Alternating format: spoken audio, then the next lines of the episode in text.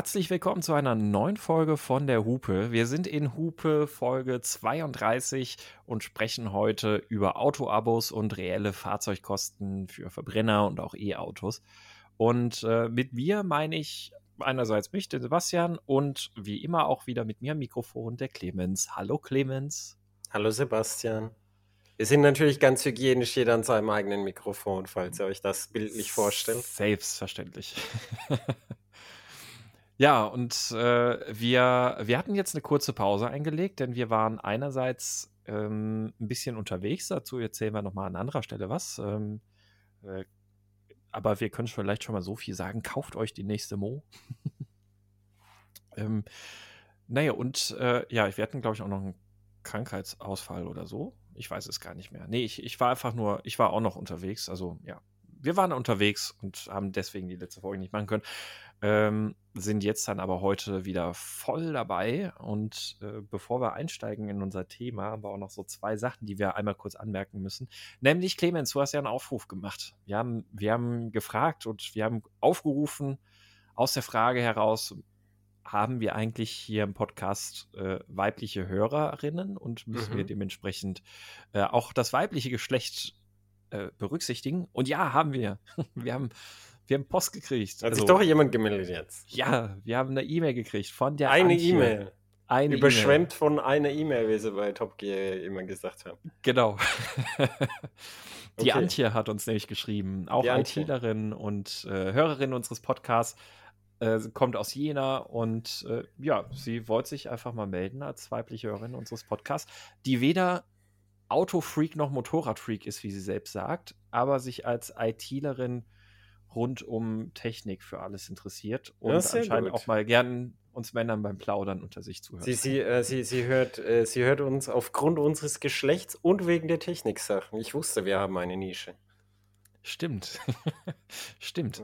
Männer ich weiß nicht, wie wir, aber wie aber machen wir es dann in Zukunft? Aber ich wir weiß nicht, ob diese Nische, ganz kurz, also ich weiß nicht, ob diese Nische Männer, die über Autos reden, so nischig ist. Nein, Männer, die über IT-Technik und Autos reden können überhaupt. Da gibt es nicht so viele. Ja, das stimmt. Mhm. Weißt du, so, so wie, wie hießen sie früher? Ölbüffel, dieser bescheuerte Name wo, für die alten Autojournalisten. Wie, wie haben die sich genannt? Ölbüffel oder so? Weißt Den du das? Den Begriff kenne ich nicht, nee. Ich habe es vergessen. Irgend so ein bescheuerter Name. Er ist eh bescheuert, deshalb schlage ich jetzt gar nicht erst nach. ähm, und die kennen sich dann halt mit, äh, mit der mechanischen Seite aus und schon, schon das Elektrische ist, ist häufig äh, gern vernachlässigt, weil Strom sieht man nicht. Und wenn es dann ins Elektronische geht, ist es sowieso Teufelszeug und alles Scheiße. Und wenn es dann zu Software geht, dann steigen sowieso alle aus. Und von daher würde ich sagen, ja, wir haben da ein Alleinstellungsmerkmal. Weil wenn ich mir überlege, wer hat Programmiererfahrung und Ahnung von Autos, dann mhm. fallen mir nicht viele Leute ein. Also dann fällt es immer du mir ein. Mhm. Ja, es ist, äh, ich gehe gedanklich auch gerade so den, den Kreis an Kollegen durch und äh, ich habe dann immer, wenn, wenn bei so Themen, ich denke, ah ja, hm, ja, so, wenn ich es nicht machen kann. Häufig sage ich, ich kann nicht, wenn ich keinen Bock habe. Falls jemand von meinen Kunden zuhört, man, manchmal habe ich auch keine Lust auf Sachen. Also wenn, die, wenn, wenn Themen mir zu blöd sind, dann sage ich auch manchmal ganz höflich, es geht gerade gar nicht. ist einfach ähm, gerade nicht drin. Ähm, und jetzt, jetzt, jetzt werde ich auch feststellen, ob meine Kunden das überhaupt hören. Ich glaube nicht.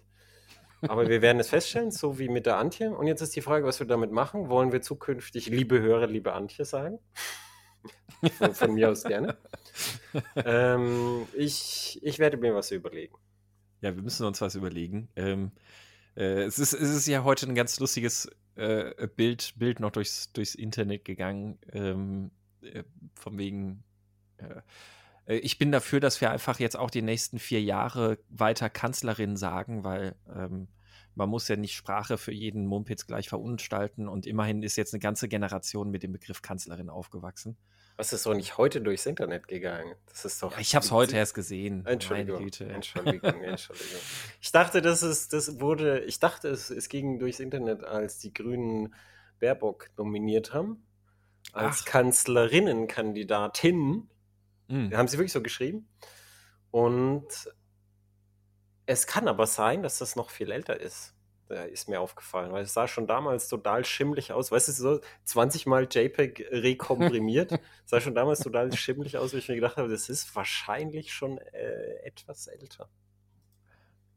Ja, okay, das, das könnte sein. Das ist. Äh ja, ja, aber ich bin dafür. Ich bin dafür, wir können künftig äh, Kanzlerin sagen oder Bundeshosenanzug, finde ich auch gut. Dann ist auch klar, was äh, die Person zu tragen hat, für immer. Mhm. In, bei offiziellen Anlässen, nämlich Hosenanzüge. Ich finde, das ist, äh, das ist sehr gut, das ist geschlechtsneutral, das können wir, das können, das kann jeder tragen. Und äh, damit sind auch alle gut bedient. Die Politiker haben ja alle auch, oder fast alle, eine sehr ähnliche Figur. Das steht jedem einigermaßen. Das, das könnte man so machen, ja, dafür. Mhm. Äh, aber wie, ich möchte nochmal darauf zurück auf, was du in, vorher, als das Mikrofon noch aus war, beziehungsweise die Aufnahme noch aus war, gesagt hast, nämlich ja. Äh, Zurufe zum Fahrradthema. Mhm. Würdest du das äh, nochmal wiederholen für die Leser, die ja. Zuhörer, die, die natürlich vorher nicht gehört haben, weil die Aufnahme nicht an war? Ja, ich habe gerade noch kurz an meinem Bierchen genippt. Äh, und zwar äh, haben wir ein Bierchen, ja, genau. Wieso hast du ein Bierchen und ich habe Tee? Es ist allerdings, wahrscheinlich werden mich ganz viele Leute dafür hassen. Moment. Es ist äh, Paulaner, Weißbier, Zitrone, alkoholfrei. Also so ziemlich alles, was man bei Bier falsch machen kann, wahrscheinlich. Ich, ich weiß nicht, was man. Ich, ich, bin, ich bin kein Alkoholsnob. Ich, ich stelle nur fest, äh, dass, dass du Alkohol hast und ich nicht, wenn auch nur. Nein, alkoholfrei. Also okay, ich wollte sagen, in, in, in, homöopathischen Dosen. Aber es ist keine homöopathische Dose, es ist falsch. Wollte ich gerade sagen, da ist mehr Alkohol drin als ja, äh, das wär, es, es, ist nicht, es ist mhm. nicht mhm. mehr in homöopathischer Verdünnung. In, und, und ich bezweifle, dass das bei der Produktion irgendwo auf, auf einen Stein geschlagen wurde, die Flasche. Macht man das bei Homöopathie so? Ja, ja, das muss ja immer vermengt werden, also vermischt werden. Da schlägst du dann irgendwie, keine Ahnung, wie oft irgendwo musst du auf eine Platte schlagen oder auf einen Tisch schlagen oder sowas, äh, damit Glaubst das, du, was nicht drin ist, noch mehr vermischt wird. Glaubst du, das machen die Leute? das habe ich mich immer gefragt. Ich stelle ich, ich stell vor, ich, ich, ich verkaufe Zuckerkügelchen für, was weiß ich, 20 Euro für 5 Gramm. Würde ich dann da rumklopfen? Nö. Ich äh, auch nicht. Ich, ich habe allerdings mal so ein, also zumindest in so einem, in so einem äh, Image-Video von so einer, ich weiß gar nicht mehr, wie der heißt, also diesem größten Homöopathiehersteller irgendwie, ähm, da haben die so gezeigt, wie, wie sie das tun, aber ich bezweifle auch, dass ich sie hab, das außerhalb dieses Image-Videos tun. Nee, ich habe ähm, das auch gesehen, nämlich die hatten eine Maschine dafür. Richtig. Die genau. hat so ein, ja, dann hast du dasselbe gesehen. Mhm. Wir haben dasselbe Image-Video gesehen. Siehst du, die Homöopathen äh, äh, haben uns fest im Griff mit ihren Image-Videos. Und dann hat die Maschine das so geklopft.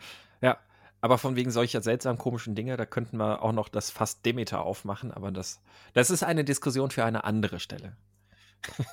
Fast, äh, das Fass Demeter. Ja, das, genau. das können wir mal wann anders aufmachen, wenn du das aufmachen möchtest. Äh, ja, aber wir wollten doch das Fahrradfass aufmachen. Genau, wir wollten das Fahrradfass aufmachen. Wir haben, äh, wir haben viele Kommentare erhalten, was uns natürlich sehr gefreut hat, sowohl als auf äh, Heise als auch natürlich bei uns auf dem, auf dem Blog. Ähm, und äh, das, das Thema hat, glaube ich, einen, einen, Punkt getroffen. Das, das war schön, haben wir also haben wir gut gemacht. Ich klopfe mir mal auf die Schulter oder uns.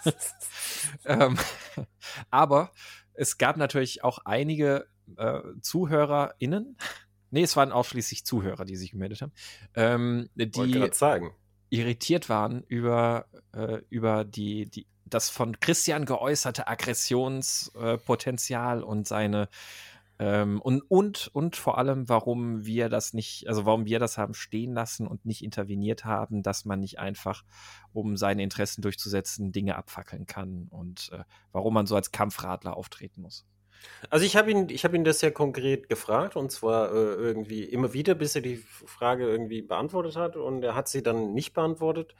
Ähm, aber grundsätzlich hat er selber erklärt, dass er die Sprache absichtlich wählt, damit sie etwas vor den Kopf stößt. Und es hat ja ganz offensichtlich funktioniert, weil die Leute sich gemerkt haben. Das ist wie Schlangenlinien fahren, damit man gesehen wird, so wie es manche Motorradfahrer an Kreuzungen machen.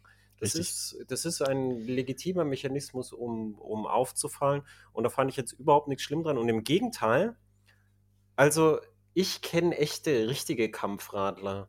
Und die sind, die sind die sind wirklich unangenehm und ich fand das Gespräch mit Christian in keinster Weise unangenehm Und ich fand es auch interessant, was er zu sagen hatte, sonst hätten wir ihn nicht eingeladen. Und so einen Kampfradler, also wenn man den Begriff Kampfradler verwendet, dann verwendet man ja schon einen propagandistischen Kampfbegriff, der für mich folgendermaßen belegt ist, nämlich wenn Leute, und das gibt es beim Motorradfahren interessanterweise auch, es gibt ein Level von passiver Aggressivität, das so hoch liegt, dass die Leute es äh, in Kauf nehmen, selbst verletzt zu werden, um Recht zu haben. Mhm.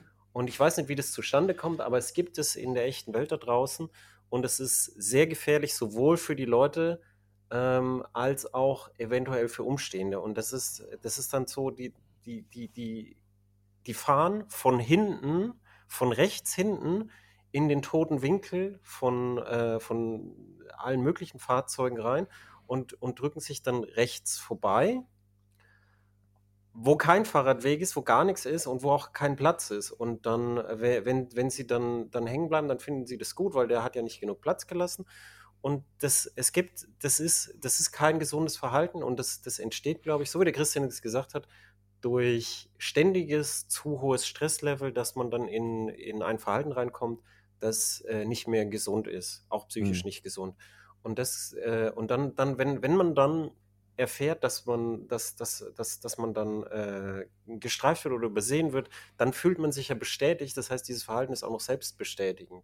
Mhm. Und das, ähm, das ist, das, das gibt es nur bei schwäch schwächeren Verkehrsteilnehmern und es ist extrem gefährlich für die betroffenen Personen, weil der Autofahrer, der erschreckt sich zwar und kann, kann sehr unglücklich werden, wenn er so ist, aber der ist nicht der, der, der dann verletzt wird, sondern Richtig. Die, die Person verletzt sich selber. Und das sind das sind Leute, wo ich sagen würde, da würde ich den Begriff Kampfradler verwenden, ähm, weil, weil das, das empfinde ich ein Verhalten, das, das ist eine Störung, würde ich sagen. Das ist ja. zu, zu lange, zu hohen Stressleveln ausgesetzt, wo man dann eine Störung entwickelt. Eine verständliche ja. Störung vielleicht, aber eine vorhandene. Und ich fand, der Christian hat ganz normal argumentiert und ähm, ich kenne ihn ja und er ist vom, vom Typ zwar jemand, der, der gern halt Leute anstupst und rumtrollt, so wie ich auch, aber ebenfalls wie ich auch ist es halt so ein ganz ruhiger. Der ist auf keinen Fall jemand, der mit seinen Kindern irgendwie so fahren würde, dass es andere total nervt, nur damit, äh, damit er einen Punkt macht. Das, mhm. Ich meine, ich habe noch nie Radeln sehen, aber das, das glaube ich jetzt nicht. ja, also das, das wollten wir einfach mal so in, in den Kontext setzen. Und äh, ich glaube, dass mit der martialischen Sprache, das war im Nachgespräch nur, wo er das gesagt hatte. Also ich glaube, das war nicht in der Podcast-Folge selbst. ähm, also es war so. bewusst, er, er hat sich bewusst provozierend ausgedrückt. Also das vielleicht noch zum Kontext. Und so oder so, ähm, weil, weil wir da auch einen Kommentar zu diesem Hintergrund hatten, von wegen, ähm, der, hat, der hat so viel Gutes und Richtiges gesagt, aber all das kann man ja nicht mehr ernst nehmen, ähm, so, so wie er sich dann im Weiteren geäußert hat. Das glaube ich nicht. Weil also, all, all das, das, all das stellt ja seine, all das, also egal wie er sich äußert oder sonst was, stellt das ja nicht seine, seine fundierten Aussagen, also wissenschaftlich fundierten Aussagen ja auch in Frage. Also das, das vielleicht noch so äh, am Rande. also wenn, wenn, wenn jemand, wenn jemand sich, äh, sich deutlicher Sprache bedient, hat er Unrecht, ist das Argument. Das würde ich so nicht sagen, nein. Also gewissermaßen, ja. Aber gut, also das, äh, das, das nur, um, um das nochmal geklärt zu haben. Und äh, das, es hat uns natürlich sehr gefreut, dass da so viel äh, äh ja, so viele Kommentare rund um das Thema kamen und äh, an der Stelle sei nochmal daran erinnert, dass ihr uns natürlich auch jederzeit auf unseren WhatsApp-Anrufbeantworter sprechen dürft. Ähm, und äh, die, die Nummer findet ihr in den Show Notes und auch bei uns auf der Website, diehupe-podcast.de. Äh, also wir freuen uns natürlich jederzeit auch über eure Sprachkommentare, die wir dann gerne hier und da verwurschteln. Gut, aber so viel zum, zum Vorgeplänkel und Rückschau und Nachbetrachtung und sonst was. Jetzt äh, Clemens, was hat dich denn zuletzt bewegt? Ja, ich war an einer alten Rallye-Strecke, nämlich da Col de Turini, da unten Sanremo und so. Und ich da sind auch wir, zusammen mit Axel, aber ohne ja, dir. Ja, ja, ich weiß, aber ich war ja kurz danach war ich nochmal da. Diesmal auf vier Rädern. Und da sind wir abgestiegen im alten Hotel Royal, wo früher die Rallye-Leute abgestiegen sind. Und in mhm. diesem Hotel, da haben sie halt gar nichts gemacht. die, die putzen seit 50 Jahren diese Zimmer und die sind, die sind wie früher. Und das heißt dann äh, das Klassikzimmer oder die Klassikzimmer. Der Pool ist auch noch wie früher, das ist eigentlich alles. Es ist, es ist super äh, sympathisch irgendwie auf seine, äh, auf seine leicht verwitterte Art. Und ähm, dort waren wir mit Audi und da war der Herr Blomqvist, Stick Blomqvist, ein alter Rallyefahrer, der für Audi damals gefahren ist. Und da konnte man den Herrn Blomqvist begleiten in einem Audi S1, ähm, Quattro S1, das, äh, das mm. Rallye-Fahrzeug von Audi. Mhm. Und das, das war cool. Also ich habe versucht vorher irgendwie, habe ich gesagt, ah, was frage ich ihn alles? Und dann, dann habe ich versucht mit ihm zu sprechen, weil er spricht ja Englisch, wie die meisten Skandinavier. Aber er spricht halt auch sehr wenig, wie die meisten Skandinavier, ne?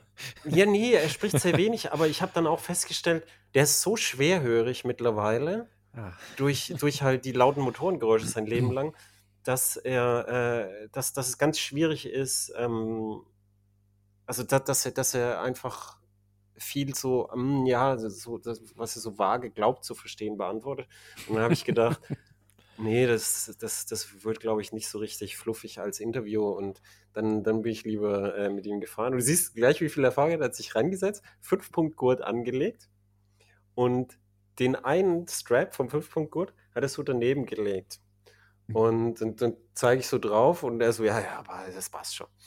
Und äh, ich habe ich hab gemerkt, warum er das gemacht hat, nämlich, dass, äh, wenn, er, wenn du da so zappelst mit den Füßen auf den mhm. Pedalen, dann, ähm, dann kann es ja sonst passieren, dass du dir äh, sonst da, äh, das Gehänge da einquetscht in dem, in dem äh, Gurt. Und der hat quasi ja, so, ist, da, da, merkst du, der war auch einfach, es wird da so runter, sie haben ein Stück Strecke von allen Rallye abgesperrt, dann sind wir runtergefahren und Tucker Tucker in diesem Auto, was heißt Tucker Tucker, das ist halt, es ist wie, keine Ahnung, das ist wie im Frachtraum vom Flugzeug. Der Tuckern im Audi S1 ist wie Frachtraum vom Flugzeug. Und dann, dann habe ich gedacht, ja, tuckern wir jetzt diese Strecke entlang oder so. Aber dann, dann kam halt eine Linie über den Boden, die die hingemacht haben, und so ein kleines Schildchen Start. Und dann gibt er Gas. Und der fährt es wie im Schlaf, weil der, der ist die schon so oft gefahren, die Strecke. Fährt es wie im Schlaf, aber der, der, der jagt dann das alte Auto durch. Jetzt nicht, nicht auf der Rallye-Pace von früher, aber auf, auf, schon auf Pace. Und das war schon cool. Das, das hat echt Spaß gemacht. Weil du auch siehst, was das alte Auto kann und, äh, und was es nicht kann. Also es ist nicht wie ein, wie ein heutiges Auto. Die, die waren ja unglaublich nasenlastig, diese alten Audis. Mhm. Und hat er auch gesagt, das ist wie beim Tanzen. Also er will schon führen, aber wenn du versuchst, dieses Auto zu zwingen, das führt ins Unglück. Und das kann man sich gut vorstellen. Das haben ja auch andere mit anderen Worten so gesagt. Mhm. Aber auf jeden Fall, das, das war sehr cool. Cool. Ist, äh, ja, Walter hat ja auch mal über das Auto gesagt, äh, eigentlich, also eigentlich fährt es total scheiße. Äh, ich, weiß, ich weiß nicht, wie genau er es aus, ausgedrückt hatte, aber äh, es ist, ist, ist, äh, ja, das, ich glaube, das Beispiel mit dem, mit dem Tanzen, das passt ganz gut, ja. Ähm, ja, es ist, vor allem, ist ja vor allem für Audi, für Audi äh, auch viel, viel schmeichelhafter, als zu sagen, der scheiß Nasenbär da muss man mit Gewalt ums Eck zwingen. Was ja. hat dich denn bewegt? Ähm, Stick Blomqvist hat mich übrigens auch mal bewegt. Also ich habe gerade extra mal geschaut, 2014 war das. Äh, da ging es auch im S1 durch einen Wald. Das äh, war auch sehr, sehr schön. Mhm. Da hat er noch ein bisschen besser hören können, aber auch schon nicht so super. Ähm, mich hat bewegt äh, der, der Kia Sorento Plug-in Hybrid. Ähm, Was? ja, äh, auch, auch, auch gar nicht so viel eigentlich. Also eigentlich hat er mich vor allem nach Ingolstadt gebracht, wo ich die Ducati abgeholt habe, mit der wir dann direkt in die Alpen gefahren sind. Ähm, und ich habe mich dann in dem Sorrento umgezogen und äh, zurückgebracht hatte mich wieder von Ingolstadt. Und dann, dann ging er auch schon fast wieder weg. ähm, aber also äh, Pluspunkt, Pluspunkt, Plug-in-Hybrid. Ich stand da in Ingolstadt auf einem, auf einem Parkplatz von einem, von einem Baumarkt, wo ich das Auto dann die Woche habe stehen lassen. Ähm, und äh, habe dann Hybrid sei Dank, Elektromotor und sowas sei Dank, habe ich dann einfach da drin die Klimaanlage laufen lassen, damit ich mich in dem Auto, weil es draußen 25, 28 Grad waren, äh, umziehen konnte äh, in Motorradklamotten, damit ich dann ja mit der Ducati wegfahren kann. Äh, also das kann er gut. Was er nicht so gut kann, ist ähm, alles, was mit diesem Antriebsstrang zu tun hat. Ich wollte gerade sagen, jetzt, du, bist hier in einem Bereich, wo das Kundenberatung für, äh, das ist so, so Jeremy Clarkson Kundenberatung, Sachen, die nie jemand macht außer ja, dir. Das nämlich sich mit Klimaanlage im Auto umziehen auf dem Aldi-Parkplatz. Also habe ich auch noch nicht gemacht. Valuable Consumer, Consumer Advice, sage ich nur. ähm, Nein, der hat, äh, der Antriebsstrang, der ist, der ist leider echt, echt äh, eine ziemliche Katastrophe. Also wir, wir haben ja schon ein paar Mal drüber gesprochen, dass irgendwie so bei Kia die ganzen Verbrennungsmotoren eigentlich eh so, ach, könnte man auch sein lassen, mit Ausnahme von dem, von dem Stinger, also dem V6 im Stinger. Der V6 ähm, ist gut, ja. Mh, aber ansonsten haben sie bei allen Motoren irgendwie auch Probleme mit der Applikation, also Ladedruckpumpen und all solche Sachen, die man bei all diesen 1,6 Liter 200 PS Motoren in den GT-Modellen und sowas dann hat. Ähm, und bei dem ist es zum Beispiel so gewesen, dass ich auf der Autobahn äh, bis 100, ich glaube bis 140 oder 130 kannst du rein elektrisch fahren. Und das macht er dann eben auch häufiger mal. Und äh, dann, dann, fährst du halt so 120, ähm, fährst du auf der Autobahn, hast den Tempomat an und dann geht's bergauf. Und dann fällt die Geschwindigkeit langsam ab.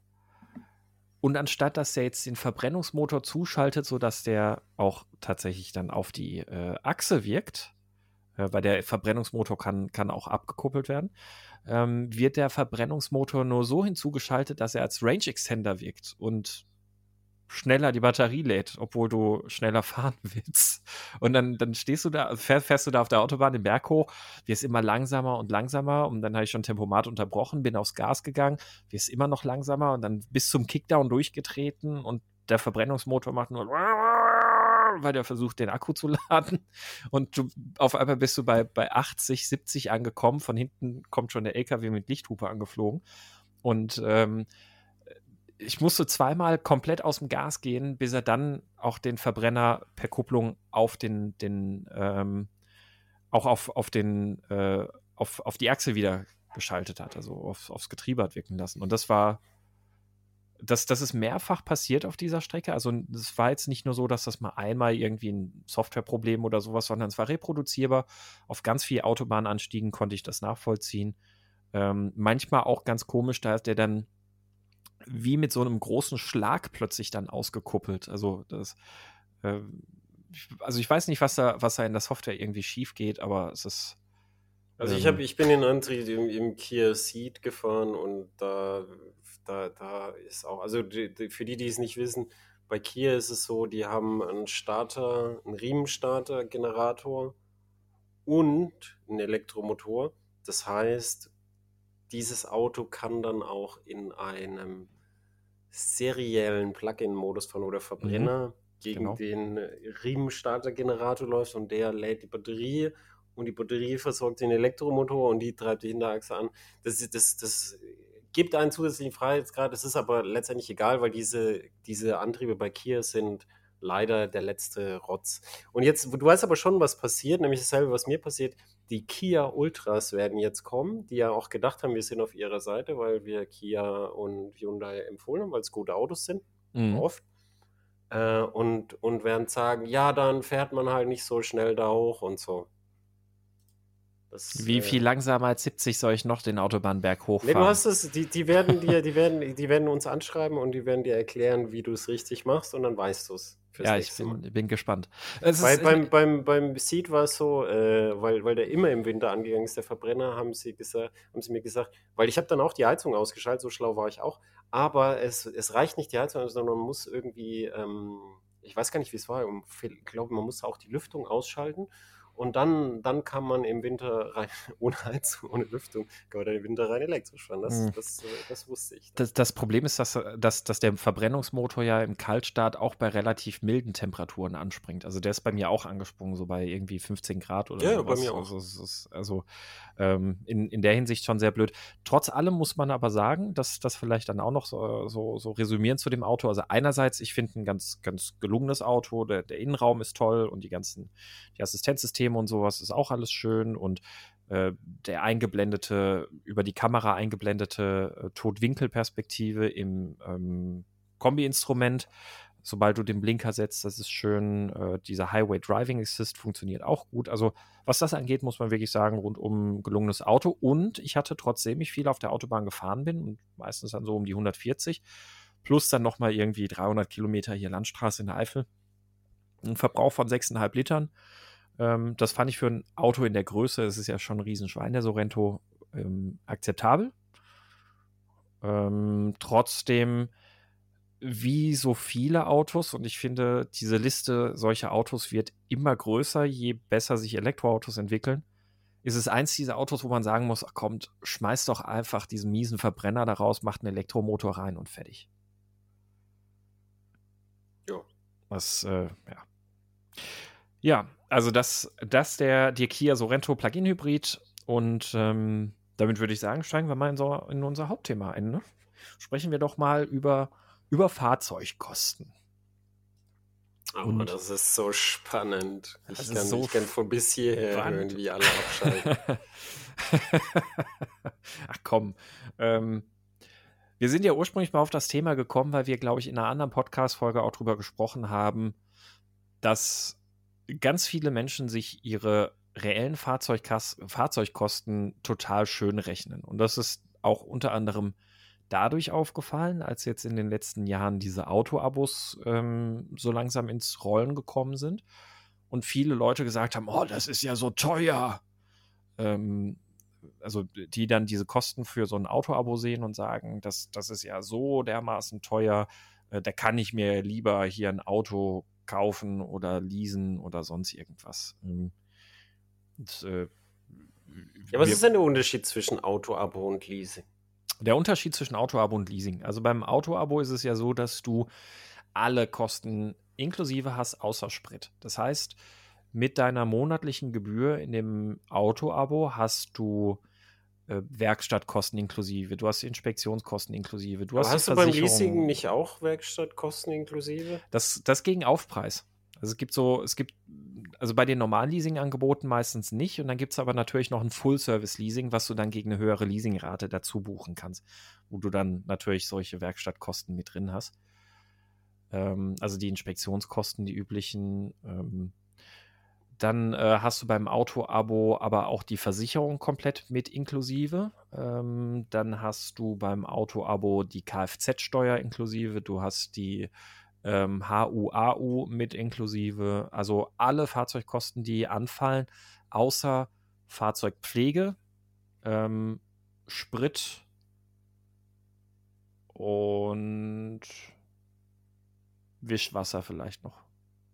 Ist da, ist da irgendwas vorgeschrieben bei der Fahrzeugpflege? Nee, Nee, okay. also das Auto soll pfleglich behandelt werden und muss sauber zurückgegeben werden. Kannst also ja, das natürlich musst du beim Leasing auch, ja auch machen. Genau, genau. Jetzt könntest du natürlich auch einfach sagen, du wäschst das Auto die ganze Zeit nicht und gibst ihn danach halt, machst dann zum Schluss eine große Reinigung. Ähm, genau. Und der andere Unterschied zum Leasing ist, dass du beim Auto-Abo kürzere Laufzeiten hast. Leasing ist ja in aller Regel immer erst ab zwölf Monaten, dann aber auch verhältnismäßig teuer. Ähm, meistens sind es ja eher so zwei bis vier Jahresverträge. Und beim Auto-Abo hast du je nach Anbieter die Möglichkeit, meistens sechs Monate zu machen. Es gibt aber auch Anbieter, die nur drei Monate, glaube ich, so als Mindestlaufzeit haben. Es gibt auch welche, da kannst du, glaube ich, sogar bis auf einen Monat runtergehen, aber dann ist es noch, dann, dann wird es halt unverhältnismäßig teuer. Und was zahlt man dann? Ähm, also ich habe jetzt ich habe ja selbst ein Auto-Abo gemacht, also da, da kann ich jetzt so ein bisschen auch aus dem eigenen Erfahrungsschatz berichten. Ähm, da können wir nämlich tatsächlich auch gleich mal so ein, so ein bisschen eine Gegenüberstellung, eine Gegenrechnung sozusagen machen. Ähm, und zwar, ich habe bei Cluno, ähm, nein, keine Werbung, äh, habe ich einen Renault Clio äh, gemietet, abonniert. Und zwar habe ich das letztes Jahr im Winter begonnen und äh, bis Mai dieses Jahr, Mitte Mai, habe ich den dann laufen lassen. Ähm, mit dem Hintergrund, dass ich meinen Mazda ja letztes Jahr verkauft habe, den MX5, und dann erstmal so kein, kein Fahrzeug, also generell kein Fahrzeug hatte, außer hier und da halt Testwagen. Ja, ich habe den Lotus noch, aber nicht immer fahrbereit und auch nicht wintertauglich und sowas. Und äh, das Abo für diesen Renault Clio mit 100 PS und äh, ich würde mal sagen, durchschnittlich bis gehobene Ausstattung für diese Fahrzeugklasse ähm, hat 327 Euro im Monat gekostet. Mhm. Ähm, ich habe es jetzt, jetzt, nicht im Kopf, was. Ähm, du, du hast gesagt, du hast es dir angeguckt, was sind die, die Haltungskosten für dieses Fahrzeug? Mhm. Und zwar ähm, zu diesen 327 Euro kommen natürlich noch, also man muss vielleicht noch so ganz kurz den, den Rahmen irgendwie setzen. Also 327 Euro bei sechs Monate Mindestlaufzeit. Also ich hätte direkt nach sechs Monaten spenden lassen können, aber ich habe es 7,4 Monate, um genau zu sein, laufen lassen. Ähm, äh, genau, es waren sechs Monate Laufzeit bei 1250 Kilometer im Monat. Das heißt also hochgerechnet 15.000 Kilometer im Jahr. Muss man auch immer dann wissen, ob, ob einem das passt oder nicht. Man kann dann aber auch noch größere Kilometerpakete meistens buchen. So, und ich habe dann, ich habe mal geguckt, der ADAC, der hat ja diese tolle Autokostenaufschlüsselung, äh, die für alle möglichen Sachen immer so herangezogen wird. Und da wird es jetzt ja noch interessant. Ähm, und zwar ist laut dieser Aufstellung vom ADAC nicht ganz exakt dieser Clio, sondern ein Clio mit 90 PS in einer Business Edition, was auch immer das ist, äh, dessen Basispreis anderthalb tausend Euro unter dem Preis meines Fahrzeugs lag. Äh, also wenn man meinen konfigurieren würde. Äh, da kommt man beim ADAC auf, ein, auf eine Summe von 478 Euro im Monat, allerdings inklusive Spritkosten. Und, und, jetzt, und was, was, was nehmen die für Spritkosten dann an? Für, für auch 15.000 im Jahr oder was? Genau, also die nehmen auch diese 15.000 Euro im Jahr an und äh, rechnen nach Neftsverbrauch, also wissen wir beide, dann eher nicht so ganz nah dran. Äh, plus da kommen dann noch ähm, der, also ein Durchschnittspreis für ein Benzin, der ist halt auch drin aufgelistet von, muss ich gerade selbst noch mal gucken, ich habe es irgendwo aufgeschrieben, ähm, 1,48 Euro, also 1,48 Euro pro Liter Sprit haben die gerechnet. Hast du, hast du das mal rausgerechnet? Genau, und ich habe das nämlich jetzt alles mal rausgerechnet. Und wenn ich jetzt ähm, erstmal bei mir, erstmal so in der Basis die exakten reellen Kosten, die ich jetzt hatte für das Auto ähm, und dann den Sprit dazu rechne. Ich bin 8100 Kilometer gefahren, das sind 1000 weniger, als ich hätte fahren können. Äh, ich hatte einen Durchschnittsverbrauch von 6,3 Litern, wogegen äh, Renault das Auto mit 4 Litern angibt. Ähm, und wenn man das alles dann zusammenrechnet, habe ich 402 Euro im Monat bezahlt, also inklusive Sprit, beziehungsweise 36,7 Cent pro Kilometer. Beim ADAC 478 Euro, beziehungsweise 38,2 Cent pro Kilometer. Das heißt also, der ADAC lag da erstmal 70 Euro drüber. Jetzt habe ich dann aber auch natürlich mal den Sprit alles umgerechnet. Und zwar äh, habe ich das mal hochgerechnet auf die reellen äh, oder auf, auf die, die maximalen 9150, äh, 9250 Kilometer, die ich hätte fahren können in der Zeit. Und ich habe statt dem Durchschnitt, durchschnittlichen Spritpreis, den ich bezahlt habe, von 1,39 Euro, den ADAC-Preis von 1,48 Euro rangenommen. Und äh, auch dann ist man immer noch drunter. Jetzt muss ich gerade mal gucken. Ich habe nämlich meine Rechnung noch ein bisschen ergänzt. Das sind nämlich noch ein paar weitere Faktoren, die der ADAC äh, rechnet. Also erstmal für den Spritpreis kämen so ungefähr 6 Euro im Monat noch dazu. Dann hat der ADAC in seinen ganzen Betriebskosten und sowas alles. Äh, vielleicht können wir diese Faktoren mal kurz mal durchgehen. Also der ADAC rechnet ähm, einmal einen Wertverlust von 211 Euro im Monat. Das, Aber Sebastian, das, der Wertverlust ist doch kein echtes Geld. Das höre ich immer, das Argument. Ja, ich auch. Das ist so. Das ist doch kein echtes Geld. Das ist so, so wie in einer Firma diese E-Da-Kosten, ne? Was das kostet, uns, das kostet uns ja kein Geld. Diese Mitarbeiter haben wir ja eh.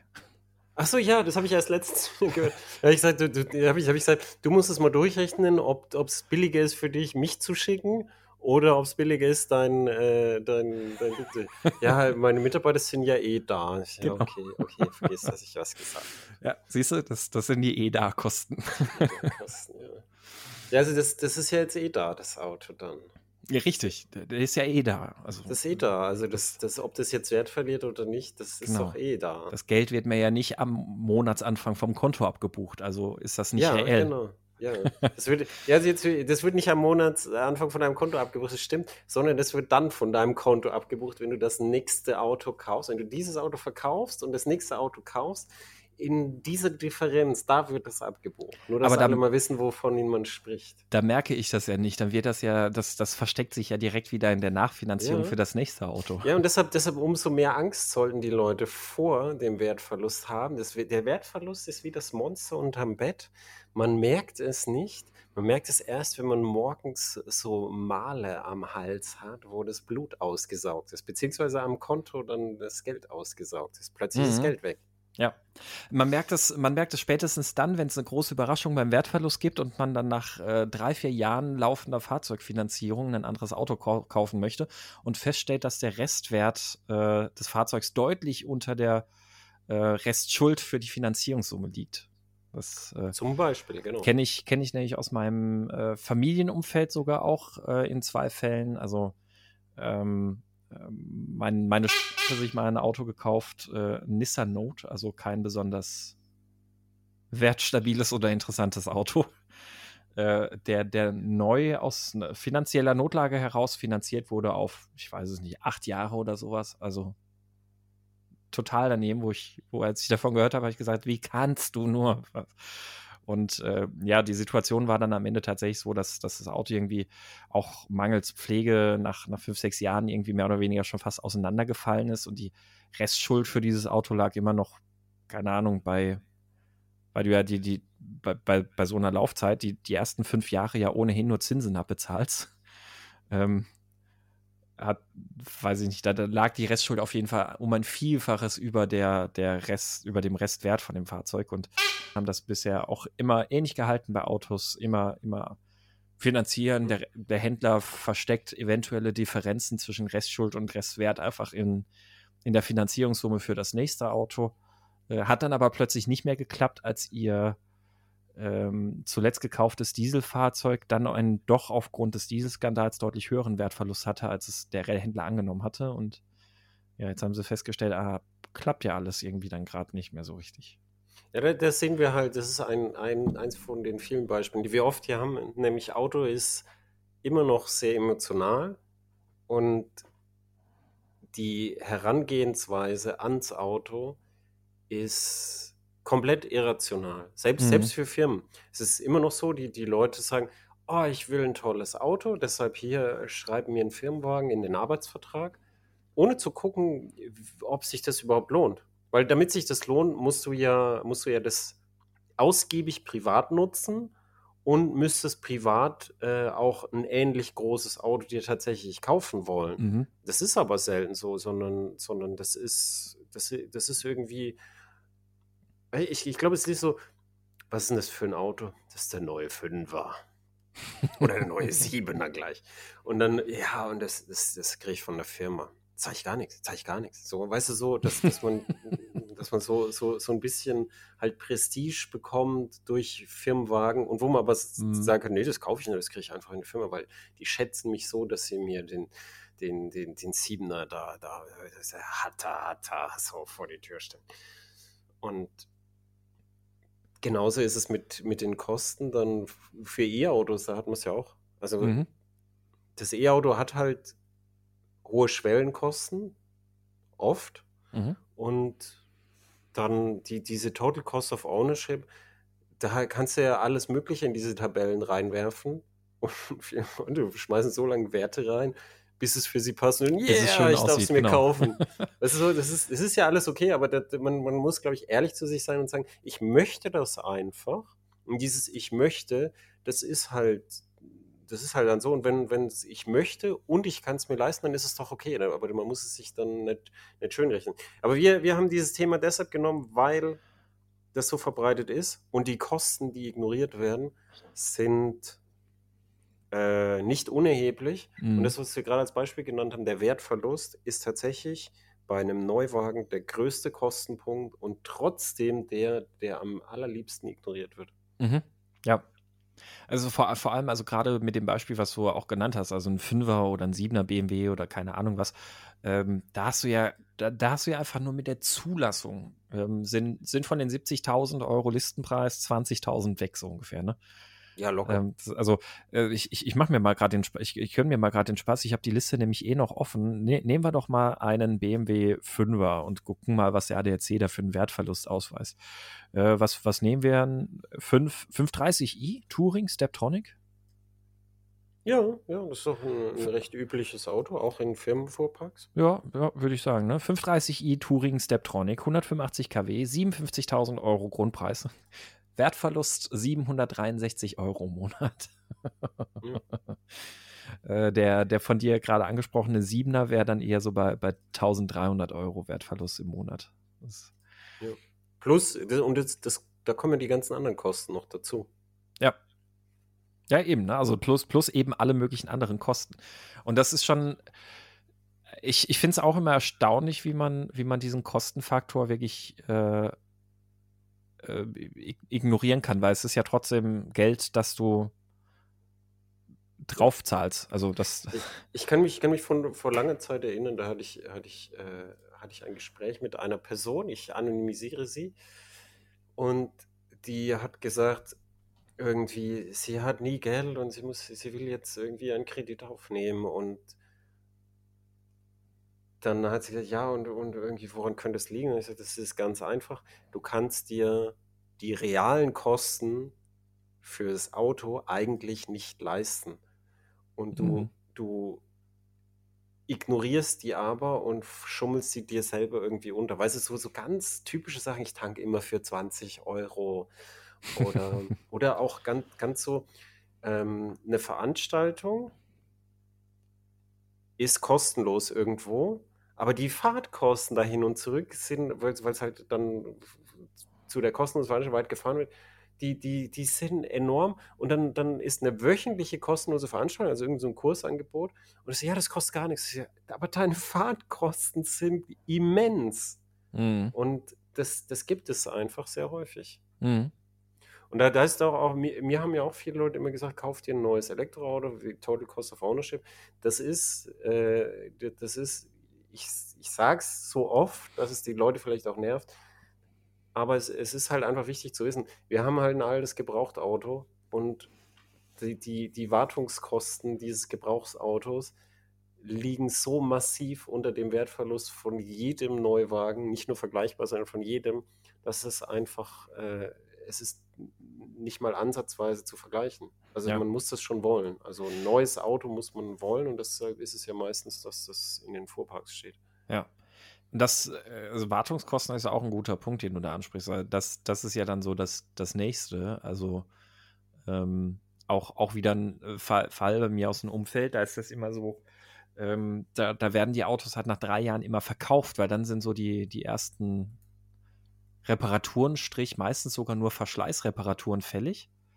Und das ist dann plötzlich, äh, das, das fällt ja komplett vom Himmel, dass plötzlich diese Ausgabe da ist, dass da jetzt mal Bremsscheiben neu gekauft werden müssen oder sonst irgendwas. Und dann, dann fühlt sich für die Person billiger an, das Auto abzugeben und einfach weiterzumachen in der neuen Finanzierung, als äh, diese Kosten für das Auto zu übernehmen. Es ist aber teurer natürlich. Natürlich. Erstens ja. ist es teurer und zweitens, dann hat man das, was, was solchen Personen nämlich auch immer jedes Mal, wenn was am Auto ist, ist die Strafe Gottes. Oh, wieso immer ich und jetzt ist mein Getriebe kaputt. Dabei habe ich nie was an dem Auto gemacht. Und das, wenn man halt sein Auto regelmäßig anguckt regelmäßig wartet, am besten so, wie es im Plan steht, weil dann äh, hat man die Sicherheitsabstände des Herstellers mit drin. Das ist ganz konservativ. Dann, dann sieht man halt, was als nächstes kommt das sieht man so lang vorher bei mhm. nicht allen Sachen, aber bei vielen Sachen, dass es einfach, äh, dass es dann einfach nicht, nicht irgendwie aus heiterem Himmel fällt dich dann was an, sondern dann siehst du schon, oh, da muss ich demnächst mal bei. Und an der Stelle sei vielleicht auch noch erwähnt, es ist keine gute Sparstrategie zu sagen, naja, alle zwei Jahre guckt ja mal der TÜV aufs Auto. Nee, das ist, das ist nicht nur keine gute Sparstrategie, sondern das, das habe ich, als Tesla gesagt hat, ja, wir haben ja eigentlich keinen Wartungsplan Ja. habe ich, habe ich erstens nachgeguckt, das stimmt gar nicht. Tesla hat einen Wartungsplan. Nämlich da steht, wir empfehlen das und das und das mit an so viel Kilometer und in so vielen Zeitabständen und so. Und da, da haben dann die Tesla-Fahrer gesagt, sie machen gar nichts mehr. Mhm. Sind viele, es sind viele in den Elektroforen. Ja, und sagen, sie lassen den TÜV drauf kommen. Und das ist nicht nur, das ist nicht nur äh, so, das ist nicht nur eine Geldfrage, sondern das ist asozial. Ja, asozial Das- und fahrlässig. Weil, weil du mit diesem Auto, das ist ein großes, schnelles und schweres Auto, dich auf die Straße gibst in einem von dir nicht überprüfbaren Zustand, den du aktiv ignorierst. Und äh, hier Tesla Model S zum Beispiel ist gern die vordere Radaufhängung mal gebrochen. Mhm. Da fährst, machst du gar nichts mehr, weil da kannst du nicht mehr gescheit lenken. Mhm. Dann setzt es vorne da auf und dann mit dem anderen Rad da allein, da lenkst du nicht mehr viel und dann, dann fährst du irgendwo rein. Und ähm, wenn, wenn das jetzt gewartet aber wäre, es würde sich jemand halt angucken, dann sieht, dann sieht das vielleicht irgendwann ein Haares oder so. Und jetzt nur als ein Beispiel.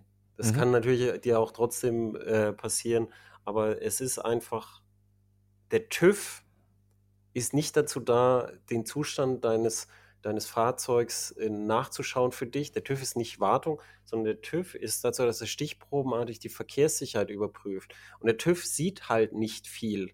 Der, der überprüft nur. Ich habe äh, das letzte Mal TÜV gemacht mit einem Motorrad, wo ich wusste, vorne die Gabel war kaputt, hatte ich schon einen Werkstatttermin und hinten der Reifen war kaputt. Nämlich der, Reifen hat Luft verloren, war platt und hat auch Luft verloren. Und ich hatte für beide schon einen Werkstatttermin. Und dann Mhm. habe ich mir gedacht, ah ja, da gehe ich jetzt trotzdem zum TÜV machen. Mhm. Aus, aus der Erfahrung raus. Und TÜV ohne Mängel, natürlich. Ja, war, war bei mir auch mit dem Motorrad ganz ähnlich. Äh, das, da noch mit siffender Gabel und äh, zwei, also das sind zwei, drei Anbauten noch vom Vorbesitzer dran, die nicht TÜV-konform sind, also so rangebastelte AliExpress äh, Nebelscheinwerfer und ein, äh, Lenkererhöhung, die, die keine ABE hat und äh, auch ohne Mängel. Oder es, es gibt sogar noch, ähm, jetzt haben wir was für die Katja. Oh, jetzt haben wir was für die Katja. Nämlich, Antje. ähm, oh, Entschuldigung, Antje. Jetzt siehst du schon verkackt. Ja. Ähm, die, die Werkstattwelt ist in vielerlei Hinsicht äh, noch erschreckend sexistisch oft. Und Mhm. meistens hat man als Frau in der Werkstattwelt oder auch am Gebrauchtwagenmarkt äh, große Nachteile. Wer das nicht glaubt, kann das gerne mal ausprobieren.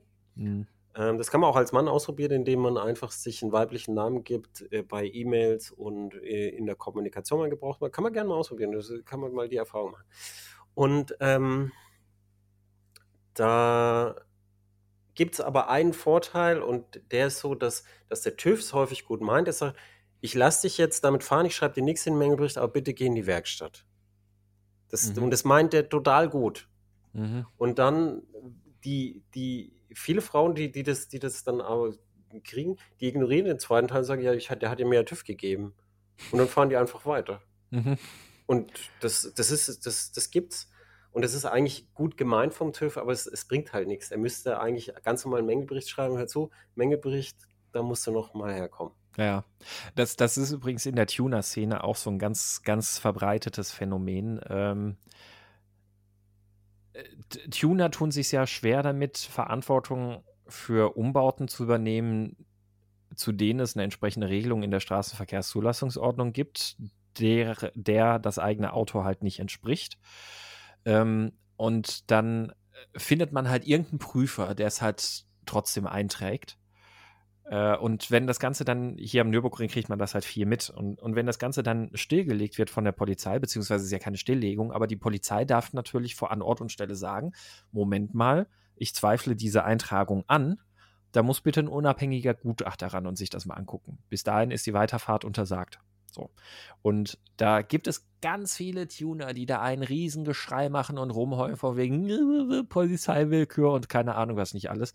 Obwohl das einfach nur weil ein TÜV-Prüfer gesagt hat, ja, kannst schon so machen oder nicht drauf geguckt hat, es nicht, nicht wahrgenommen hat oder auch sonst nur mit einem zwinkernden Auge irgendwie das eingetragen hat oder sonst was, ist das ja keine, steht das nicht mehr über, über dem Recht. Das, das, ach, das, da, da kann ich mich in diesen Diskussionen, also wie gesagt, man kriegt es ja so in Nürburgring-Kreisen oft mit, da kann ich mich immer sehr drüber aufregen.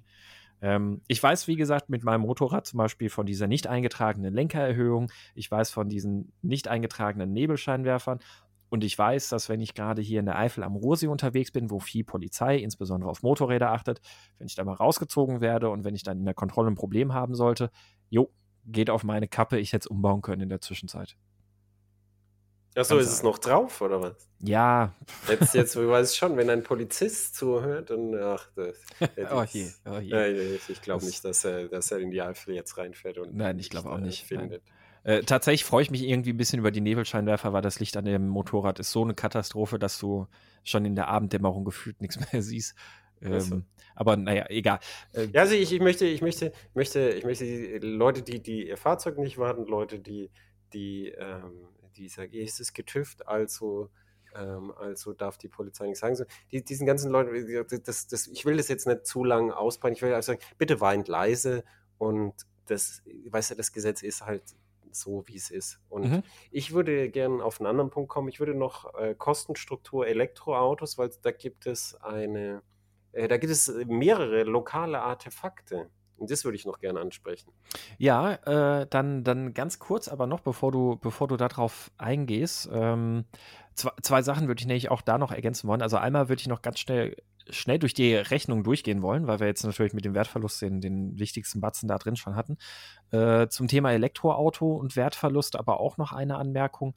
Ähm, ich weiß nicht, wie du das siehst. Meine Prognose ist, aktuelle Elektro-Neufahrzeuge da kann man beim Restwert in den nächsten ein, zwei, drei Jahren vielleicht noch große Überraschungen erwarten, weil äh, ja einfach der Technologiesprung noch relativ groß ist. Also ähm, so angesichts aktueller Elektroautos, warum sollte ich mir einen äh, fünf Jahre alten Zoe kaufen, so ungefähr, ne? Ähm, ja, das weil bei, einfach bei so viel mehr Akkukapazität inzwischen verfügbar ist, so viel mehr Ladegeschwindigkeit und alles. Ja, nur, nur man muss halt auch sagen, die ersten Elektroautos mit 24 Kilowattstunden Batterie und hier das extremste Beispiel ist der, der erste Generation E-Up, VW E-Up, mit äh, 18,6, glaube ich, Kilowattstunden für damals 28.900 Euro. Mhm. Und das das war, und das war auch noch so, dass das VW dann auch noch draufgezahlt hat. Also es, es war unfassbar teuer in der Produktion. Es ist ein gutes Auto, aber teuer. Und die Leute, die es gekauft haben, die, die, die wollten dann nicht so richtig halt mit dem Preis runter. Und dann war es halt am Gebrauchtmarkt häufig teurer, als du das neu gekriegt hast mit der 32 Kilowattstunden Batterie äh, nach Förderung. Mhm. Und das, das also die, diese, diese großen Sprünge, die, weißt du, die werden sich halt nicht wiederholen, sondern die Sprünge werden jetzt halt kleiner. Das stimmt, und wenn du ja. dann halt so, so 50 Kilowattstunden, 60 Kilowattstunden und so hast, da wirst du auch in ein paar Jahren noch genug äh, Energie haben, um, um deinen typischen Alltag zu bestreiten. Wir sehen das nämlich tatsächlich bei Tesla, dadurch, dass Tesla eine hohe Beliebtheit hat. Ich sehe das auch äh, bei Apple. Ich habe einen iMac, der ist jetzt bald zehn Jahre alt, aber der hat halt 32 Gigabyte RAM und wenn ich den verkaufe, obwohl der, wenn das ein PC wäre, könnte ich ihn nicht mal mehr verschenken. Aber der ist, ist ganz sicher so, weil der, der läuft problemlos, dass ich da noch Geld kriegen werde. Hm. Und so ist es bei Tesla auch. Also die, die Restwerte, die, die man dann real noch realisieren kann, sind bei vielen beliebten Sachen dann, dann doch noch etwas höher, einfach aufgrund der Beliebtheit. Das ist ein Marktmechanismus. Und bei Tesla auch, wenn du halt, selbst wenn du die 75 Kilowattstunden Batterie oder die 60 Kilowattstunden Batterie hast, das ist vollkommen ausreichend für ganz, ganz viele Zwecke. Ja, ja. Wobei man dazu sagen muss, dass bei Tesla vielleicht auch noch die sehr großzügige Akkutauschpolitik äh, ähm, noch mit günstig mit reinspielt in, in den Wiederverkaufswert oder in den Wertverlust. Ja, aber nicht bei Zweitbesitzern. Also, das, das stimmt. Also ja. Tesla, Tesla ist bei den Erstbesitzern, da, da sind sie kulant und nett und so. Aber wenn du Zweitbesitzer bist, da ist es Arschlecken, da kriegst du ja, mhm. äh, da, da, kriegst du ja teilweise ähm, auch so, so Sachen gestrichen, die der Erstbesitzer ja hatte und so. Mhm. Ja, ja, das, das stimmt, ja. Ähm, äh, wollen, wir, wollen wir noch schnell mit der, mit der Kostenaufstellung vom ADAC weitermachen, was da so in den Fahrzeugkosten mit drin ist? Ähm, ja, jetzt, jetzt, genau, mach, mach, mach genau, mal deine also, Aufstellung weiter. Genau, also dann äh, das Wertverlust hier jetzt in dem Beispiel von diesem Clio 211 Euro im Monat, ähm, dann, dann setzt der ADAC Betriebskosten von 113 Euro im Monat für das Fahrzeug an. Dazu gehören eine Pauschale von 250 Euro für Fahrzeugpflege pro Jahr, also keine Ahnung, also 10, ja, ja, wobei eher 20 Mal wahrscheinlich in die Waschanlage fahren oder 15 Mal in die Waschanlage und dann noch ein bisschen mit dem Kercher oder was auch immer man da halt macht, um das Auto zu pflegen. 250 Euro im Jahr nehmen sie halt an. Dann den äh, Kraftstoffverbrauch laut NFZ. Ist das realistisch und, aus deiner Erfahrung? Äh, pff, boah, gute Frage. Ich würde behaupten, die meisten Autobesitzer ja, wenn man, wenn waschen man neu, seltener. Bei ja, wenn man, wenn, man neues, wenn man ein neues Auto hat, alle zwei Wochen waschen, kann schon sein, ne? Ja, könnte, könnte hinkommen, so alle zwei Wochen. Ich glaube, realistisch ist eher, dass die meisten wahrscheinlich so einmal im Monat, wenn überhaupt, waschen. Du schau dir ähm, samstags die Waschanlagen an. Die, also wenn, wenn jemand neue Autos hat, das ist schon, dass man relativ. Also ja. wie, lass uns mal annehmen, es wäre realistisch. Genau, also lassen wir die Kosten einfach mal stehen. Äh, akzeptieren wir einfach mal so genau. Dann, dann ist der nächste Posten die Werkstattkosten. Da rechnet der ADAC 59 Euro im Monat für dieses Auto. Ähm, bei den äh, Werkstattkosten, da sind aber auch, also das, das ist inklusive auch Reifenkosten beispielsweise mit dabei. Also das heißt, äh, die haben da halt einerseits natürlich Ölwechsel und die Inspektion und Wartungs, äh, entsprechend der ganzen Wartungsintervalle Intervalle der, der Hersteller mit drin. Ähm, dann sind da auch so, so Verschleißreparaturen auch grob mit eingerechnet, ähm, was irgendwann dann so anfallen kann. Natürlich bei einem Neuwagen vielleicht noch ein bisschen weniger ähm, und eine festgelegte Reparaturkostenpauschale je nach Fahrzeugklasse ab einer Haltedauer von über drei Jahren und äh, Gesamtlaufleistung von 80.000 Kilometer. Das ist jetzt natürlich bei dem Fahrzeug noch nicht drin, weil es ein neues Fahrzeug ist oder auch ein junges Fahrzeug. Es ist also in der Kostenaufstellung vom ADAC nicht mit drin. Das heißt 59 Euro pro Monat Werkstattkosten, also knapp 600 Euro im Jahr. Hm, wenn man jetzt, wenn man jetzt überlegt, äh, einmal im Jahr musst du zum Service, kostet alleine wahrscheinlich 350 Euro oder sowas im Schnitt. Ähm, also jetzt zumindest bei einem Fahrzeug in der Klasse. Dann hast du noch den Reifenwechsel, dann hast du noch die also, Reifenkosten also, an sich. Ich glaube ich glaub nicht, dass das weit weg ist von der Realität. Genau, vor allem, genau. vor allem ist, ist der Clio ja jetzt auch nicht das zuverlässigste Auto. Ja, ja. Und dann, dann bei, bei, bei den ganzen Werkstattkosten ist ja so, wenn das, ich kenne das von als Neufahrzeug, ja, ich habe ja Garantie, ich habe ja Garantie.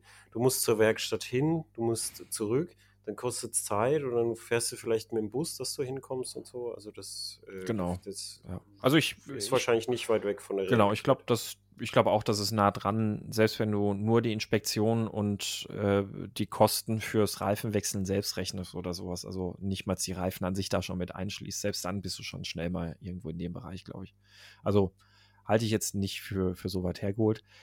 Sondern der nächste Kostenpunkt sind Fixkosten von 95 Euro im Monat. Da sind mit drin ähm, die Versicherung, also eine Vollkasko ist da auch vom ADAC gerechnet mit 500 Euro Selbstbeteiligung. Kfz-Steuer ist da mit drin. Ähm, dann eine relativ hohe, wie ich finde, Pauschale von 200 Euro pro Jahr für Parkgebühren, Landkarten. Landkarten. Landkarten. Here be Dragons. Was, was äh, macht der Clio-Fahrer mit und, Landkarten? Ich weiß es nicht. Und Hauptuntersuchung, Abgasuntersuchung und äh, all solche, solche Posten, die da zusammenkommen. Also, ja. also, also, wir, also wir, wir können bei Landkarten vielleicht so, so einen TomTom oder so. Ja, wobei der Clio ja auch ein Navi mit drin hat. Also. Ja, vielleicht ja, kosten die Kartenupdates was. Oder ja, das Verkehrs, nee. Echtzeitverkehrsdaten. Das, das ist eine Pauschale, die die bei allen Autos so ansetzen. Also die, die ist unabhängig, genau. Also das ist 200 Euro Pauschale im Jahr.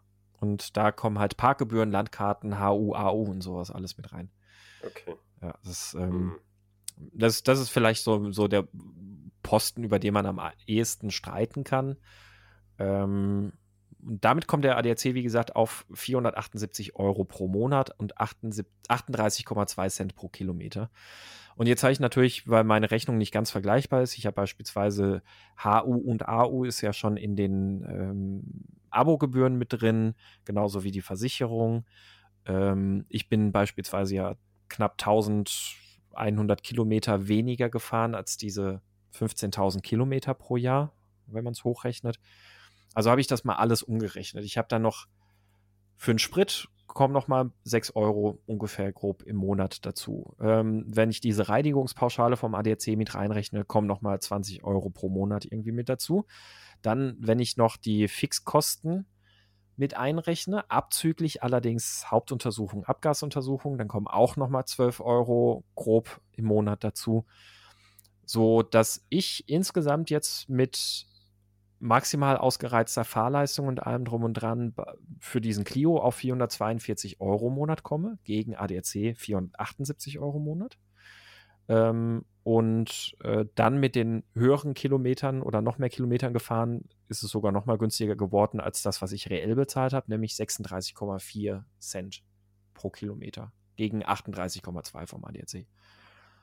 Also Sprich, äh, jetzt kann man drüber philosophieren oder streiten, ist jetzt Auto aber unbedingt günstiger oder sowas. Ähm, so oder so ist aber ein Auto aber sehr nah dran an den reellen Fahrzeugkosten, die man wirklich hat für ein Auto. Ähm, also es ist jetzt zumindest mal nicht, nicht so teuer, wie, wie es immer dann unterstellt wird. Und, ja, aber du siehst das Problem, ne?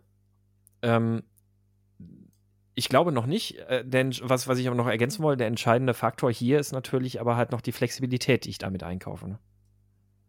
Ja, also, ja. Das, das, das, auf jeden Fall. Nur die, ich, ich, wollte, ich wollte nur drauf raus. Wir, wir haben jetzt recht Ach ausführlich so. dargelegt, dass die Kosten für das eigene Auto äh, zu großen Teilen versteckt sind. Richtig. Oder man ja, sich ja, selber auch aktiv Problem. Mhm. ignoriert mhm. und, und selbst vor sich selbst versteckt.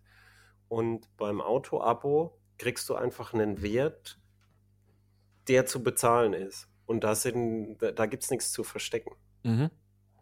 Und das, das, das ist, glaube ich, dann für, wenn du immer gewohnt bist, ich tanke eh für 20 Euro und ich mache nie Wartung, dann, äh, und Wertverlust gibt es ja eigentlich gar nicht, dann, dann kann ich mir schon vorstellen, dass das auf dich abschreckend wirkt, mhm. wenn du plötzlich echte Kosten hast.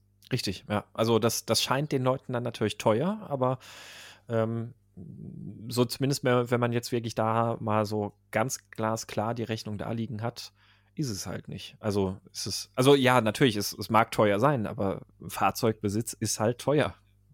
Ähm, das, das, das ist so am ehesten die Lehre daraus, aber es ist nicht unbedingt teurer als das, was ähm, äh, reell das Auto kostet. Natürlich sind da so ein paar Faktoren drin, die das Abo halt günstiger machen im Verhältnis. Also beispielsweise ist es ja so, dass die Autos dann mit Ganzjahresreifen unterwegs sind. Das spart denen natürlich dann schon mal, dass sie da Reifenwechsel machen müssen und sowas. Zumindest überwiegend mit Ganzjahresreifen, nicht bei jedem Modell, so wie ich das mitgekriegt habe. Aber das spart denen natürlich dann schon mal den, den Reifenwechsel, den sie damit machen müssen.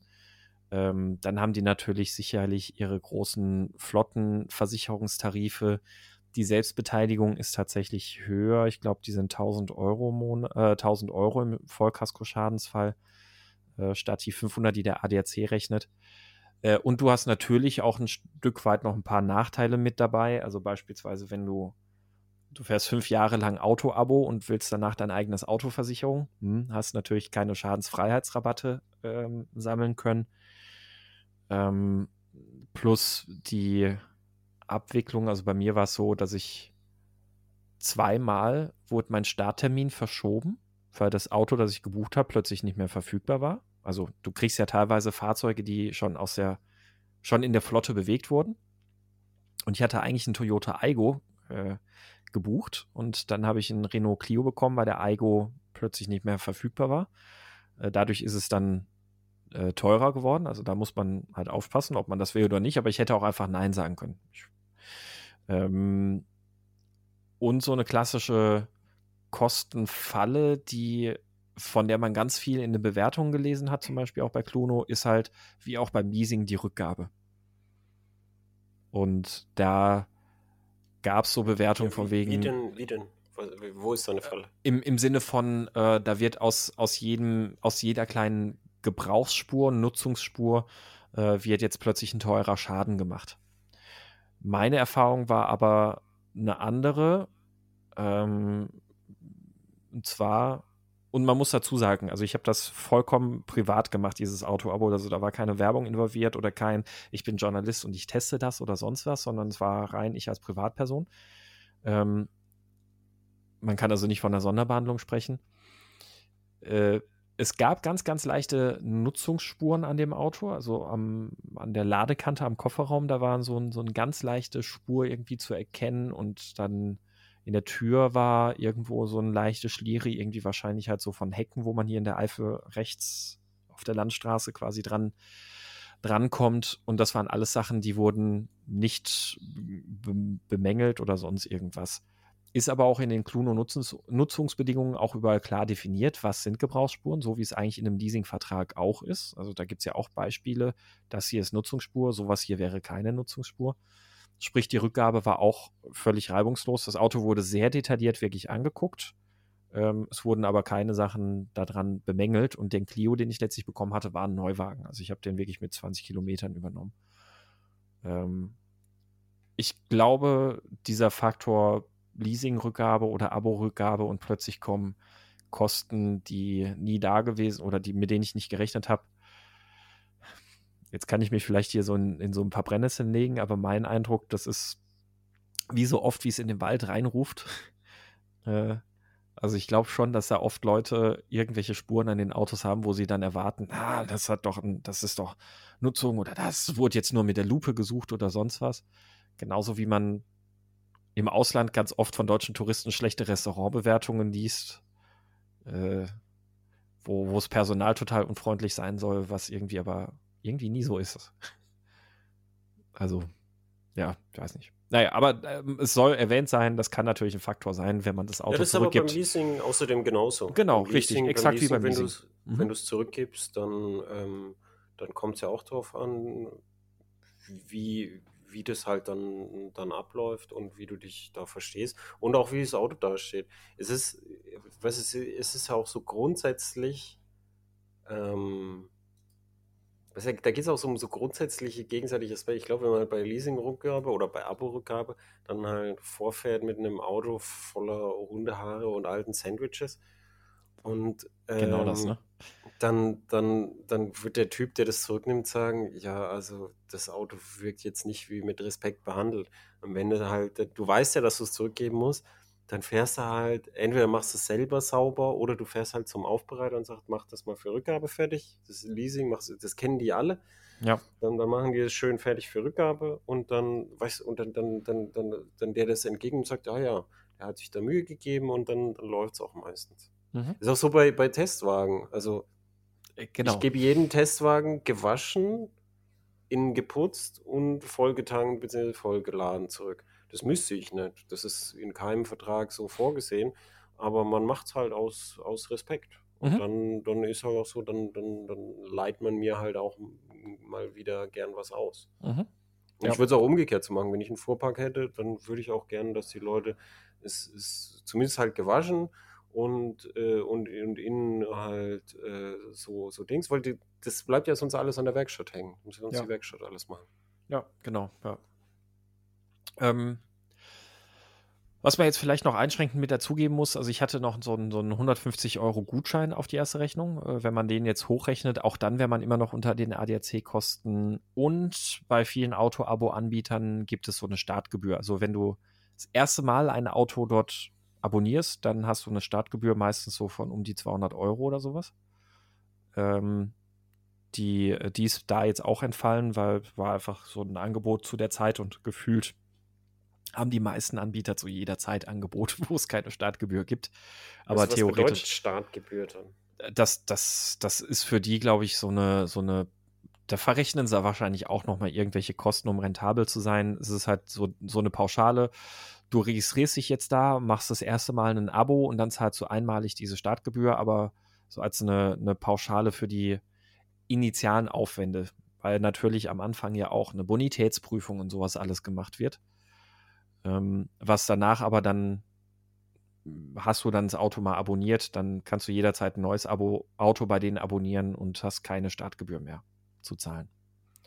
So. Ähm, und Fahrzeugannahme, Rücknahme ist nicht so einfach so nach dem Motto, ja, ich hole jetzt ein Renault und dann mache ich das einfach beim nächsten Renault-Händler, sondern ähm, die Annahme war noch relativ easy. Das war hier in Köln, also war für mich nicht weit zu fahren.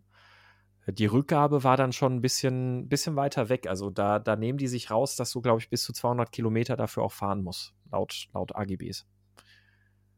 Äh, das, dann fährst du mit dem Zug zurück, oder was? Und dann fährst du halt mit dem Zug zurück oder in meinem Fall ist halt Susa mitgefahren ähm, und äh, hat mich dann mitgenommen.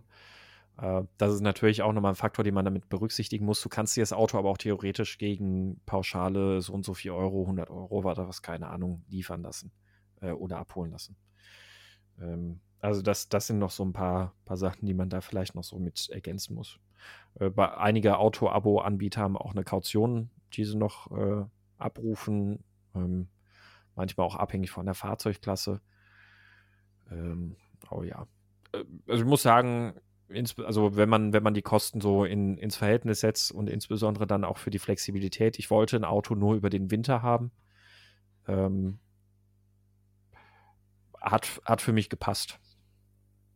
Ja, ich finde auch, es klingt, klingt von den Kosten her so einigermaßen realistisch. Ja. Ähm, das, das muss man sowieso dann sehen, wie die, wie die Leute das, das annehmen. Das ist ja jetzt, das Geschäft ist ja sehr ähnlich wie Leasing. Das, ja. Ich denke schon, dass es, dass es da auch langfristig einen Markt dafür gibt. Ja, kann ich mir vorstellen, ja. Und es ist halt auch so ein bisschen wie beim Handyvertrag und sonst was. Also die Leute freuen sich natürlich, wenn sie dann äh, alle paar Monate ein anderes Modell fahren können. Und dann sind wir wieder natürlich beim Faktor Nachhaltigkeit und sowas. ähm, aber das, das ist dann nochmal ein anderes Thema. Ähm, ja, aber jetzt, jetzt du, kann, du kannst ja dann, da, wenn jemand alle fünf Monate ein neues Modell fahren will, dann hast du ja, wenn du einen Fuhrpark betreibst, dann hast du ja die Möglichkeit, die, die, die Autos, die dann rotiert, halt ja. fünf Monate älter sind, die kannst du ja weiter vermieten. Genau, ja, das, das stimmt ja. Ähm, ja, jetzt bin ich noch gespannt, jetzt nachdem, nachdem wir ja auch nochmal so die, die ADC-Kosten da genau durchgegangen sind, was, was der ADC da alles so rechnet. Ähm, du hast ja vorhin auch noch dann das Thema angerissen beim E-Auto. Äh, ganz andere Kosten, beziehungsweise lokale Kosten, die da anfallen. Ja, ich wollte, ich wollte ähm, ein Artefakt, das, das ganz Interessantes sagen. Das ging auch in der Presse rum. Ähm, und das Artefakt sind die Wartungskosten. Also die Wartungskosten für ein E-Auto. Die ersten E-Autos waren ja sehr einfach aufgebaut und da war wenig dran zu warten. Aktuelle E-Autos haben sehr komplexe Thermomanagementsysteme, wo die Wartungskosten so ungefähr so 20, 30 Prozent unter einem Verbrenner liegen, nominell von dem, was gemacht wird, laut Wartungsplan. Mhm. Jetzt, jetzt gibt es aber mittlerweile halt Daten von den realen Wartungskosten für Elektroautos. Und ähm, die liegen häufig deutlich, deutlich über äh, Verbrennen. Und zwar so im Bereich, deutlich heißt so im Bereich des Doppelte. Und zwar deshalb, weil viele Werkstätten ähm, keine Ahnung haben von dem neuen Antrieb.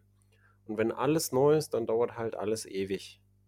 Und das, das ist was, wo, wo ich noch sage zu Autokosten, dass man das einfach auf dem Schirm hat, dass man sich entweder eine Werkstatt sucht, die schon Erfahrung hat mit E-Antrieben, die das dann halt ungefähr so, wie es im Wartungsplan vorgesehen ist, dass sie ungefähr so lange auch braucht. Das ist eine Möglichkeit. Die andere Möglichkeit ist, dass du eine Werkstatt nimmst, die, die, die sagt, egal wie lange ich brauche, ich rechne dir das so ab, wie es da steht im Wartungsplan. Das gibt es im Motorradbereich häufig. Da weiß mhm. ich nicht, ob es wie verbreitet das im Autobereich ist. Also, dass er es auf eigene Kappe nimmt. Und oder ähm, der, der, dritte Punkt ist dann, dass man halt, ähm, wenn es die Option ist, dass man halt noch ein bisschen wartet, bis halt in der eigenen Werkstatt die Kompetenz aufgebaut ist und dass man, oder dass man es halt zwischenzeitlich den Mehrpreis zahlt. Aber dass man das auch weiß, dass die prognostizierten Kosten der E-Auto-Wartung wie äh, ich äh, schon lange warnte, dass die, dass die so nicht in der Realität äh, mhm. stattfinden. Mhm. Also dass, dass, dass man halt, äh, dass man halt, also wir, wir sind uns ja einig, auch ein E-Auto gehört gewartet. Wenn diese komplexen Kühlkreisläufe kaputt gehen, dann geht das teuerste Teil, äh, ist dann in Gefahr kaputt zu gehen, das ist nämlich die Batterie. Das heißt, das, das ist nicht schlau. Ja. Und, ähm, und jetzt gerade ist es halt so, dass man halt noch das Kompetenzerwerbproblem hat, das sich in erhöhter Zeit niederschlägt. Nur, dass man es mit auf dem Schirm hat, wenn man jetzt so ein Fahrzeug kauft. Und äh, vielleicht, also das eine ist eigentlich nur, um es nochmal zu unterstreichen, also haben wir auch schon ein paar Mal gesagt, also Elektroautofahren ist nicht automatisch günstiger, nur weil der Strom aus der Steckdose kommt. Das ist nämlich auch wieder sowas, was viele Leute sich immer erst, äh, das hat man in den ersten Jahren oft gesehen, da, ja, es ist ja, ist ja quasi umsonst, es ist ja nur Strom und dann kam am Ende des Jahres plötzlich die große Nachzahlung vom Stromanbieter. Äh, es ist, glaube ich, ein bisschen wie, wie mit der, äh, wie mit, mit dem Wertverlust auch. Ja, es ist ja, ist ja, ja in, in, den Monaten der Nutzung ist das ja nicht real, ne? Ja, also Plug-in-Hybrid voraus. Ich, ich habe in der ganzen Zeit nur einmal nachgetankt. Und dann frage ich ja, und wie viel Strom hast du verbraucht? Ja, weiß ich nicht. Ja, der kommt ja aus der Steckdose. So. Ne? ja, okay, aber worum, worum, denn, denn, worüber sprechen wir dann gerade? Ich habe keine Ahnung, Richtig. worüber wir gerade ja. sprechen. Ja, also, also wahrscheinlich geht es immer darum, ja, so elektrisch fahren, ja. Es, es geht ja, es, es ist, man will ja dann auch wissen, wie viel es kostet. Oder es ist schlau zu wissen, wie viel ein, eine, ja. mhm. eine teure Maschine kostet. Also die teuersten Dinge im Leben einer Privatperson sind üblicherweise das Haus und das Auto. Mhm. Und das sind zwei Dinge, die können extrem teuer sein und man, man redet sich das schön und versteckt die Kosten. Mhm. Das, äh, das, es, es tut am Anfang ein bisschen weh, aber es ist dann, es ist, es ist dann auch gut, das, das mal zu wissen, wie viel solche Sachen kostet, weil man dann einfach besser planen kann. Und man kann, man kann auch informierte Entscheidungen dann treffen, wenn jetzt neue Heizung muss her, äh, neues Auto soll her, ein anderes Auto soll her, welches Auto kaufen wir, was ist sinnvoll, abonnieren, kaufen, leasen und so. Man kann dann informiertere Entscheidungen treffen. Mhm. Ja, also auch, auch beim Elektroauto das war mein auf die, auf die EDA-Kosten achten. Äh, ähm, also die, das, uns wird auch gerne schön geredet in Elektroautofahrerkreisen und Foren und sonst was alles von wegen, ja, Elektroautofahren ist alles so billig, du hast null Wartung und sonst was. Und eine Ergänzung, die ich zum Thema Wartung noch machen wollte, es gibt auch viele Werkstätten, die offensichtlich damit versuchen abzuzocken, ähm, wo äh, also beim, beim Thema Ionic, da bin ich in so, so, ein, so ein paar Gruppen aktiv, irgendwie bei den, bei vielen Leuten, die die Wartung tatsächlich nur so um die 150, 200 Euro kostet. Äh, und dann gibt es aber auch Händler, die bereits bei der ersten Wartung nach, nach äh, keine Ahnung, 10.000 Kilometern nach einem Jahr, ähm, machen die all möglichen Sachen wie Klimaservice, Klimadesinfektion, Bremsflüssigkeitswechsel und keine Ahnung was nicht alles. Also versuchen, ja, Bremsflüssigkeitswechsel musst du ja machen. Nicht nach einem Jahr. Es ist nicht mehr nach einem Jahr. Nee, nicht beim Auto. Aber ich sage, Entschuldigung, beim Motorrad ist es jedes Jahr. Bei Motorrädern ist das recht üblich jedes Jahr. Wobei bei meinen Motorrädern war es zuletzt auch alle zwei Jahre immer noch. Aber ich mache es ich mach's trotzdem jedes Jahr auch. Also, Ach stimmt, aber, stimmt. Ja, im Wartungsplan äh, vom Auto steht dann alle zwei Jahre Bremsflüssigkeit. Entschuldigung, ja, sprich weiter. Ich, ich glaube bei einigen Autos sogar nur alle vier Jahre. Ähm, jedenfalls, jedenfalls da versuchen einige Händler wirklich auch äh, dann so die geringeren Kosten oder die geringeren Aufwände, die manche Elektroautos tatsächlich haben bei der Wartung, zu kompensieren, indem sie äh, ganz viele Wartungsarbeiten aufschlagen, die gar nicht notwendig sind. Äh, also von daher vielleicht immer ganz hilfreich, einfach mal den Wartungsplan auch anzugucken und im Zweifelsfall sich einen Kostenvoranschlag machen zu lassen. Und am besten ähm. nicht zu solchen Werkstätten zu gehen, weil wenn du da mit deinem Diesel hinfährst, dann verkauft er dir ja auch irgendwie eine Waschmaschine. Ja, wahrscheinlich, genau. Ja. also so viel zum Thema Fahrzeugkosten. Äh, haben wir das auch mal aufgeschlüsselt, haben wir über Autoabos äh, gesprochen. Du, du, du, du lachst so nach dem Motto, ja, wir haben es aufgeschlüsselt, ich, niemand wollte es wissen. niemand ja, nee, hat uns danach gefragt. Also, also wer, wer, bis hierher äh, mitgehört hat, schreibt mir bitte eine E-Mail und, und auf einer Skala von 1 bis 10, wie sehr haben wir dich gelangweilt? BWL Justus wäre stolz auf uns. Ja, ja, BWL Justus, bitte schreib uns auf einer Skala von 1 bis 10, wie langweilig war es? Beziehungsweise auch, auch wenn es nicht langweilig war, wenn's, wenn, wenn man sich tatsächlich mit Kosten beschäftigt, das, das gibt ja Leute, die tatsächlich sich mit Kosten beschäftigen, dann auch äh, gerne schreiben. So ist es. Und natürlich auch gerne auf unseren WhatsApp-Sprachbeantworter, äh, Anrufbeantworter quatschen. Und äh, wie üblich folgt an der Stelle natürlich jetzt auch nochmal der Ausblick auf die nächste Folge. Und zwar äh, kommt die nächste Folge dann schon sehr fix, nämlich äh, jetzt muss ich gerade in der Zeitblase ein bisschen hin und her springen. Wenn wir das hier veröffentlichen. Schon nächste Woche kommt die nächste Folge, weil wir ein bisschen was aufzuholen haben. Und äh, in der nächsten Folge sprechen wir über Konnektivität und Infotainment bei Motorrädern ähm, und über unseren Motorrad-Sporttourer-Vergleich, den wir gemacht haben in den Alpen. Ähm, und äh, ja, da dürft ihr euch auch schon mal drauf freuen, ähm, denn in Sachen Konnektivität und Infotainment hat sich auch noch mal einiges getan. Äh, kann ich gerade aus erster Hand berichten mit der R250 RT, die ich äh, gestern abgegeben habe. Also seid gespannt. Ähm, ihr könnt auch gerne wieder vorab eure Fragen natürlich zuschicken und äh, wir versuchen bestmöglich darauf einzugehen und sagen bis dahin äh, schöne Woche und viel Spaß und bis zum nächsten Mal. Tschüss. Tschüss.